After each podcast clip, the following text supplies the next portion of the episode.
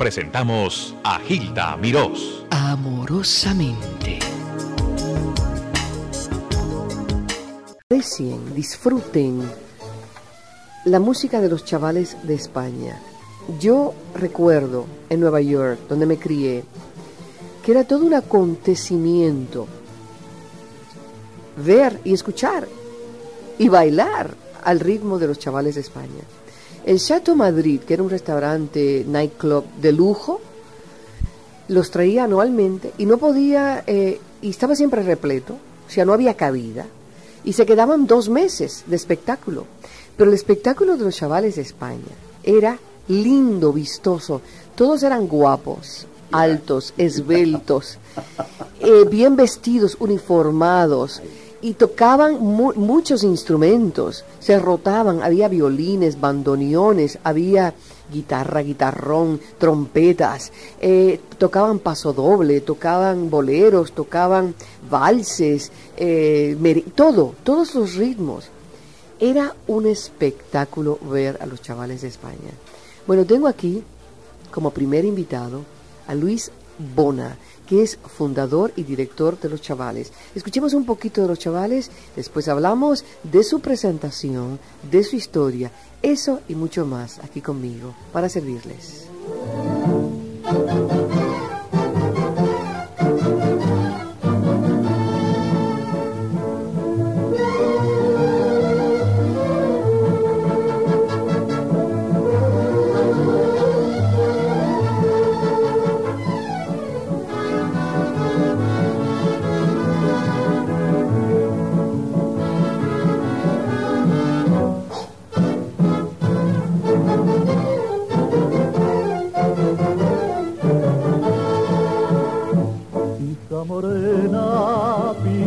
con garbo, que un relicario, que un relicario te voy a hacer. Con el trocito de mi capote, que haya pisado, que haya pisado tu lindo pie.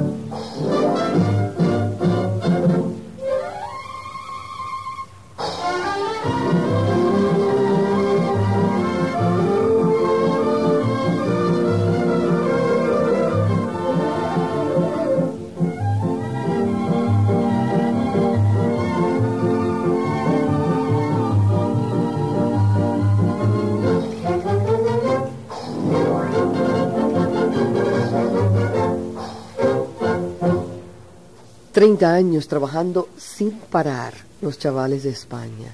Tuve la dicha de entrevistar a Luis Tamayo en Nueva York, entrevisté a Alberto Rocci, entrevisté a otro violinista.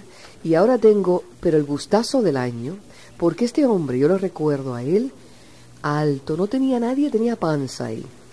Eran, eh, y además una sonrisa, una sonrisa espontánea, el pelo rojo, un bigote, era humorista, era el, el alma de, de, los chavales.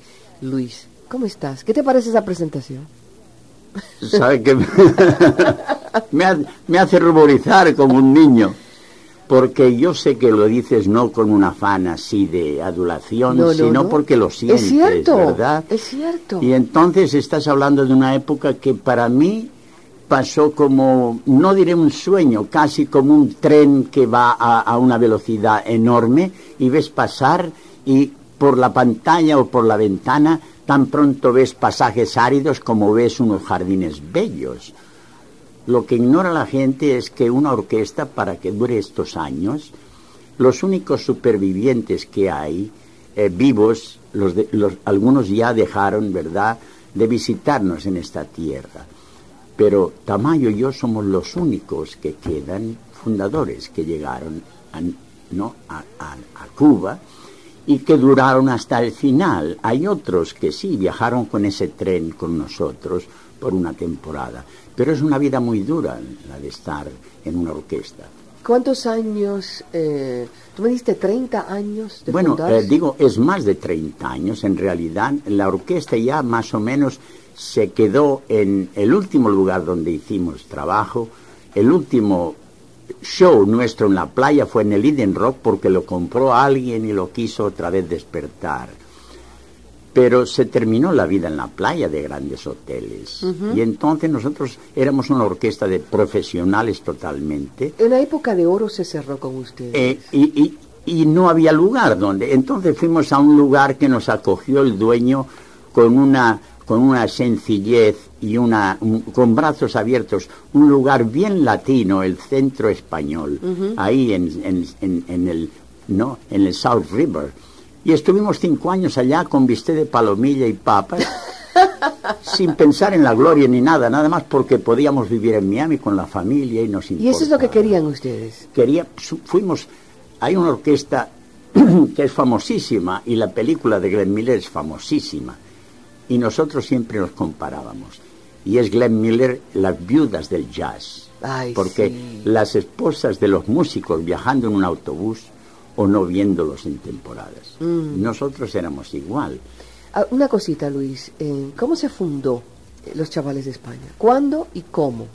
Después de la, después de la, de la, del conflicto español, nosotros en Barcelona, Barcelona siempre ha sido la- un- una ciudad completamente tan internacional que le llaman la ciudad de las mil caras, porque llegas allá y ves, hoy día tú ves los, los skinheads que dicen, pero hay media docena. Ves los, los, eh, los rap con sus crestas así, Sí. y hay media docena, ¿verdad?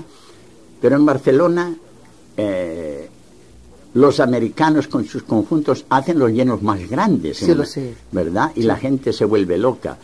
Y nosotros teníamos una orquesta de jazz y hacíamos los festivales. Eran igual que- estudiantes originalmente. Era- éramos ya graduados de las escuelas de música. Ya. Y teníamos un entusiasmo como hoy día los jóvenes tienen para el rap y para, ¿verdad?, el Claro. rock. y- pues entonces lo teníamos para Glenn Miller, ¿no? Eh, teníamos a- el, el- el entusiasmo nos- nuestro era por, por el Duke Ellington, ¿no? Eh, Cap Calloway, Claro. Louis Armstrong, y tocamos sus arreglos. El repertorio nuestro eran los arreglos americanos. ¿Cuántos eran ustedes entonces? Y entonces ya éramos 11. 11 Sí, ya. una completa, una orquesta completa de tres de metal, tres saxofones y...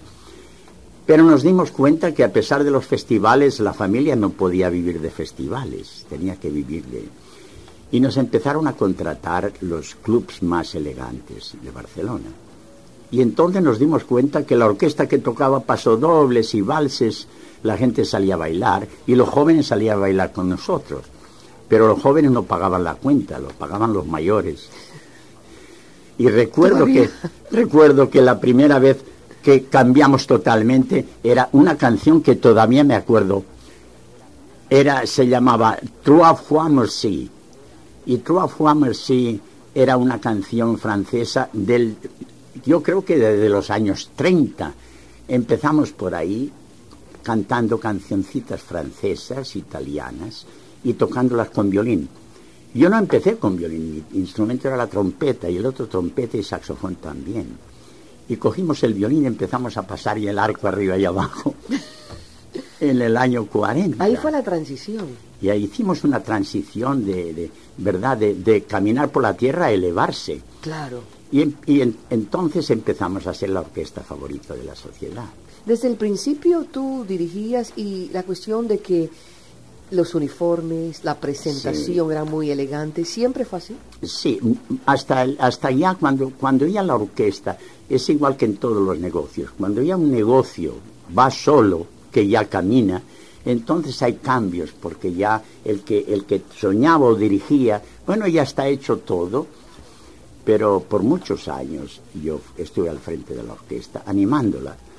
Pero era una orquesta excelente porque cada uno de nosotros, ¿verdad?, de los que empezamos, tenía una obligación. Uno se cuidaba de la administración, yo me cuidaba de poner las O luces. sea, cada uno tenía tareas. Cada uno tenía su tarea. Era una corporación, básicamente. Entonces éramos una corporación. Ajá. Hasta que se fueron, ¿verdad? Al llegar el contrato de América, desaparecieron tres. Con el contrato de América. Sí. ¿Y para dónde fue el primer contrato de América? El primer contrato fue para precisamente Tropicana, En Cuba. en Cuba. Pero fue una locura. Desde luego, los tres que se quedaron eran los únicos que no estaban locos. Los otros eran los locos. Nosotros éramos unos tú eres locos el más loco completos. desenfrenado de ellos. Porque nosotros llegamos a Cuba con tres baúles de la ropa más magnífica que pueden tener los bailarines flamencos, pero la debíamos toda. Era para pagar si, si triunfaban. O sea, era, era si triunfábamos y con un contrato de tres meses y con un ticket de ida nada más, sin ticket de vuelta ni nada. A una ciudad donde lo único que sabíamos es que vendían fruta por la calle, ¿verdad? Había mucho café y mucho tabaco. Eso es todo lo que sabían ustedes. Eso es todo. Y además, el dueño, por primera vez, cuando nos vio vestidos en la pista, que no- nunca jamás se habían imaginado una orquesta, y esa fue idea mía. Ajá. O sea, y aprobada por todos. Hemos de ir a América, no podemos ir de- vestidos de Glenn Miller con chaquetas, chaquetas largas, vamos a vestirnos de flamenco. La- eh, quedaría, yo me temo que te, te voy a tomar mucho tiempo. No, mi pero eso- corazón, pero eso es es- fascinante. esto es la No, no, no. historia más grande que no se ha podido repetir. Que nosotros salimos de España nada más porque íbamos a América y porque en América eh, había libertad y allá había Franco, que en aquel tiempo, ¿verdad? Era el año 48, Sí. había una escasez de todo, todavía el pan era negro y había escasez de todo, de aceite, de tabaco, de azúcar, todo estaba racionado. Y entonces en América habría café, tabaco y azúcar. Y ron. Y ron. Oye, y, y, bueno, cuéntame cuando se presentaron de flamenco los 11 hombres. Entonces estábamos en el, en el lugar más elegante de Barcelona. El cortijo tenía un patio donde estaba Sabicas, el mejor guitarrista flamenco ¿De la historia? de la historia, y había la mejor bailadora de flamenco en Barcelona y estaban todo el año contratados Pero con por eso los contrataron a ustedes. Entonces, la dueña de, de- o sea, la esposa del dueño, don Víctor Correa, había sido bailarina española, ya era mayor, llegó a Madrid y nosotros estábamos en el mejor lugar de toda Europa. El Pasapoga de Madrid era famosísimo, era un, un- lugar, era un mausoleo casi, parecía la tumba de Napoleón, redondo de mármol, escaleras y una, y una pista que daba vueltas. O sea, la orquesta nos cambiábamos y entonces cuando empezábamos a tocar el tema, toda la, la orquesta, Iba la otra orquesta giraba. salía, la orquesta giraba y salía la otra orquesta. Y ese era el Pasapoga de Pero, Madrid. perdona la interrupción, Luis, y vamos a seguir con esto, porque lo que quiero es saber cuando se presentan en Cuba. Eso de girar, a mí me contó José Curbelo eh, acá Sí, en, sí, sí, en Norteamérica, sí, también se hacía lo mismo. Nunca había pausa cuando había cambio de orquesta. No, no, no. Uno iba sea, entrando y el otro iba saliendo. el tema, el tema continuaba. Es- Salía los- uno y el tema lo cogía la orquesta que entraba. Y no como ahora que se sientan y miden y hacen ej- ejercicios. nada, absolutamente. Con permiso, vamos a escuchar a los chavales de España. Seguimos con la presentación de estos hombres vestidos de flamenco y cómo los recibe Cuba. Primero la música y después vamos con un break. Adelante.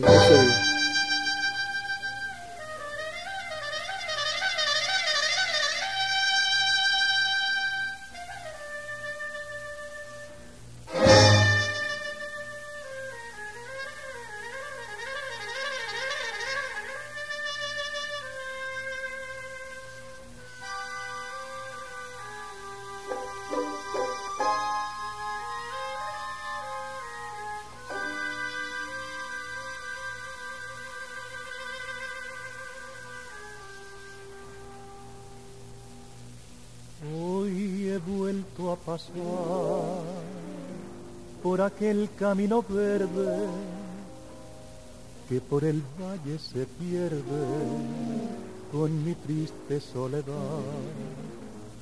Hoy he vuelto a rezar a la puerta de la ermita